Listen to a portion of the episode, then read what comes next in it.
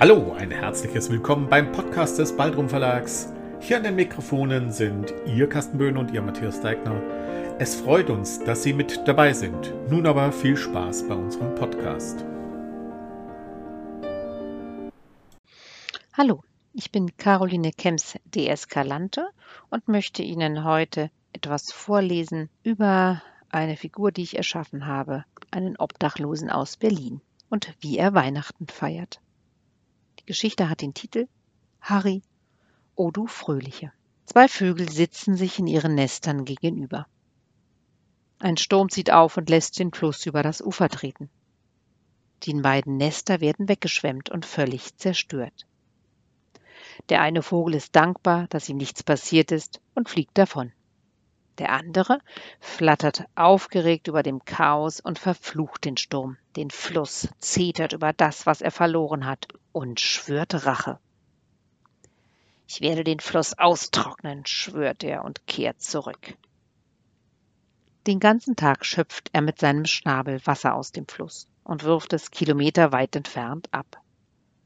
Er wird immer dünner und erschöpfter, aber er lässt nicht locker. Monate später kommt der erste Vogel zusammen mit seiner Familie zurück und fragt erschrocken, was er denn da tun würde. Ich räche mich für das Leid, das mir angetan wurde.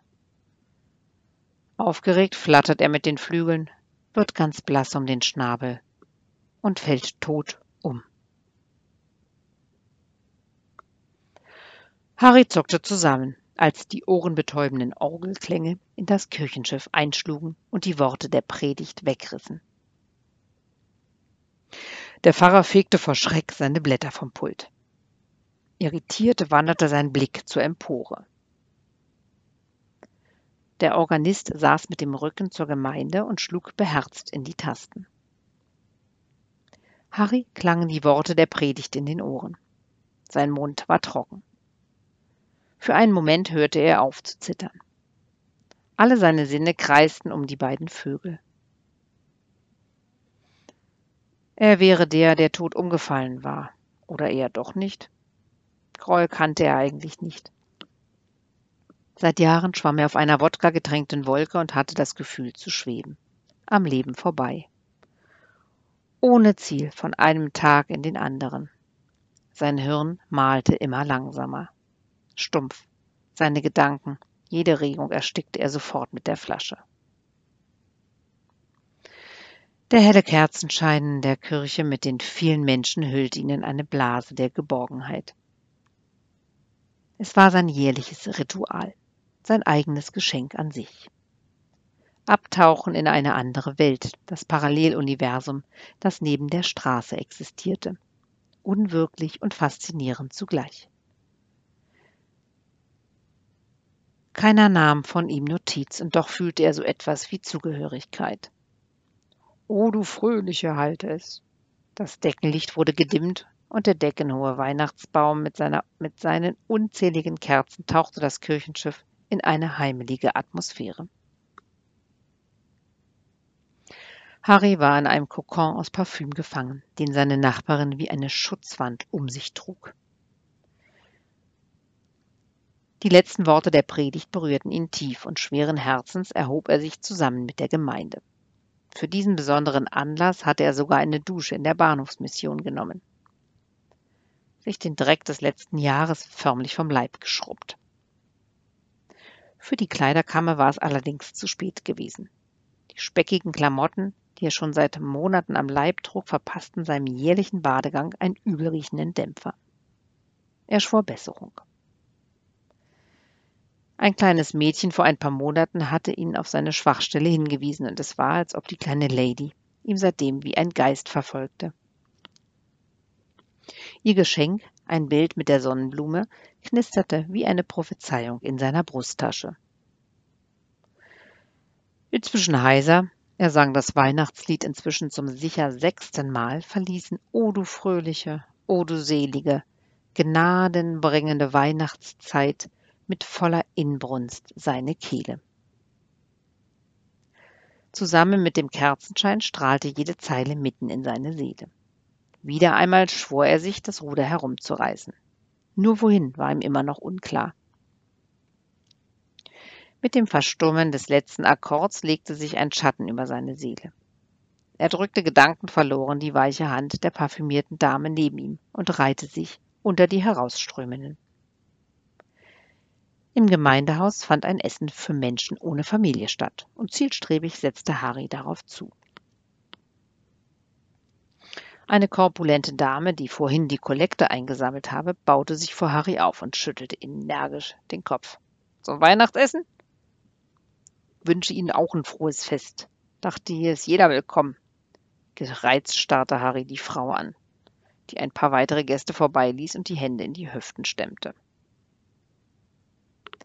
Da springt ja die Ente vom Teller bei dem Aroma, junger Mann. Mit einem herrischen, mit einer herrischen Handbewegung wies sie ihn an, ihr zu folgen.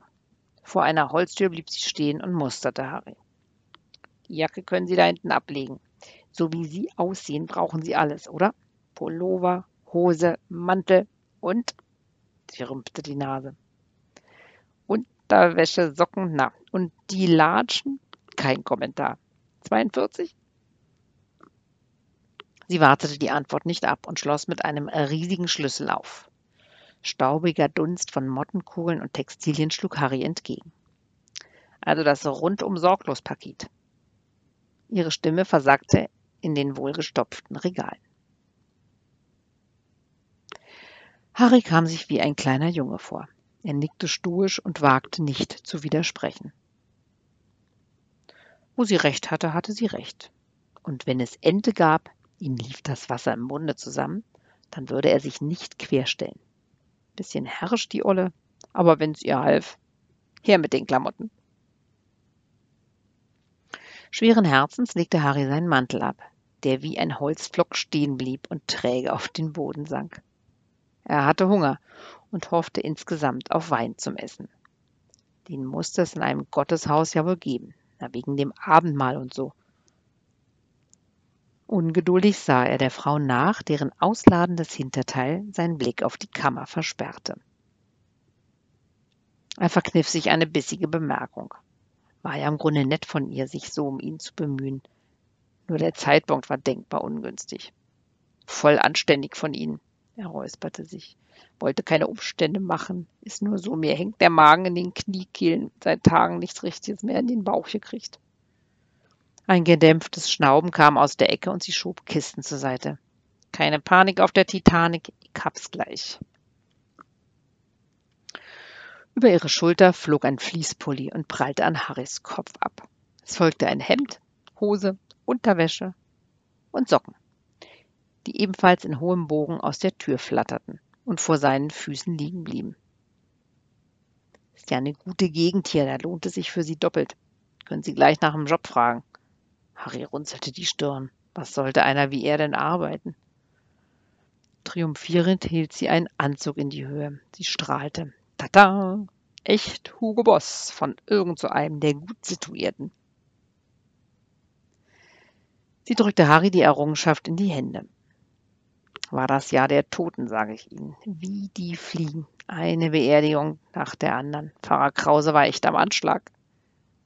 Mit der Hand wischte sie durch die Luft, so als wolle sie ihren Redeschwall wegwischen. Hier, packen Sie alles in die Tasche. Ziehen Sie sich erstmal an und später schauen wir nochmal. Ihre Nase kräuselte sich, als sie mit den mit spitzen Fingern den Mantel aufhob. Ich verstehe euch nicht. Da sind die Kleiderkammern voll. Und dann so ein Gestank. Da muss man ja krank werden. Kopfschüttelnd stapfte sie den Gang entlang und verschwand im Gemeindesaal. Da sind die Kleiderkammern voll, öffte Harry sie nach. So richtiger Ärger wollte sich nicht einstellen. Er starrte der Haushälterin hinterher, als diese davon wackelte, und es wurde ihm ganz warm ums Herz. Er hatte es plötzlich eilig, aus seinen muffigen Klamotten zu kommen. Der liebe Gott meinte es heute mal gut mit ihm. Ihren Körpermaßen nach zu urteilen, schien die ganz gut kochen zu können. Mit den Fingern strich er sich durch die Haare, die sich nach dem Date mit Shampoo seltsam weich anfühlten. Der neue Fließpullover hing locker über seinem Oberkörper, ein gestreiftes Hemd darunter, und er fühlte sich wie neu geboren. Er zog eine graue Korthose über seine Beine und schloss den Knopf. wie für ihn gemacht. Schwarze Turnschuhe gaben den letzten Feinschliff. Er griff nach dem Parker, der über einem Stuhl hing. Ein Blitz durchzuckte ihn. Das Bild mit der Sonnenblume. Sein Glücksbringer der letzten Zeit steckte in dem Mantel, den diese Mutter Theresa mitgenommen hatte. Die Tasche mit dem Anzug unter dem Arm eilte er auf das Pfarrhaus zu. Der Tisch war festlich geschmückt und mit bunten Tellern gedeckt. Unruhig wanderten Harrys Augen durch den Raum. Die freundliche Begrüßung des Pfarrers nickte er kurz ab und stieß die Tür zur Küche auf. Die Frau rührte in einem der Töpfe und warf Harry einen flüchtigen Blick zu. Wo ist mein Mantel? Sie drehte sich zu ihm um, den Holzkochlöffel in der Hand. Ins Feuer geworfen. Sie zeigte mit dem Kochlöffel nach draußen, wo eine Feuerterne lodernde Flammen ausspuckte. Tränen füllten Harrys Augen. Sind sie noch ganz dicht? Beleidigt verzog sie das Gesicht. Das hoffe ich doch. Sie fingerte in ihrer, sie fingerte in ihrer Schürzentasche und hielt Harry das Bild vor die Nase. Bin zwar eine Frau, aber nicht von gestern. Sie strahlte mit der Sonnenblume um die Wette und Harry hätte schwören können, nie eine hübschere Frau in seinem Leben gesehen zu haben.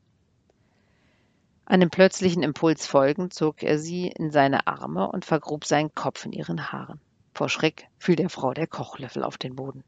Danke, murmelte Harry. Sie haben mir das Leben gerettet. Verlegen löste er sich und ging kerzengerade in die gemütliche Wohnstube. Wenn Sie wissen möchten, wie es weitergeht mit dem obdachlosen Harry, dann schauen Sie im Dirk Laker Verlag nach einer Kurzgeschichte in der Anthologie BER darf nicht sterben. Die Geschichte heißt Harry dem Himmel so nah. Ich wünsche Ihnen noch eine wunderbare Zeit. Wenn Sie mehr über mich erfahren möchten, schauen Sie auf meiner Webseite www.caroline-de-escalante.de. Auf Wiedersehen. Das war schon wieder der Podcast des Baldrum Verlags. Wollen Sie uns eine Nachricht zu unserem Podcast zukommen lassen?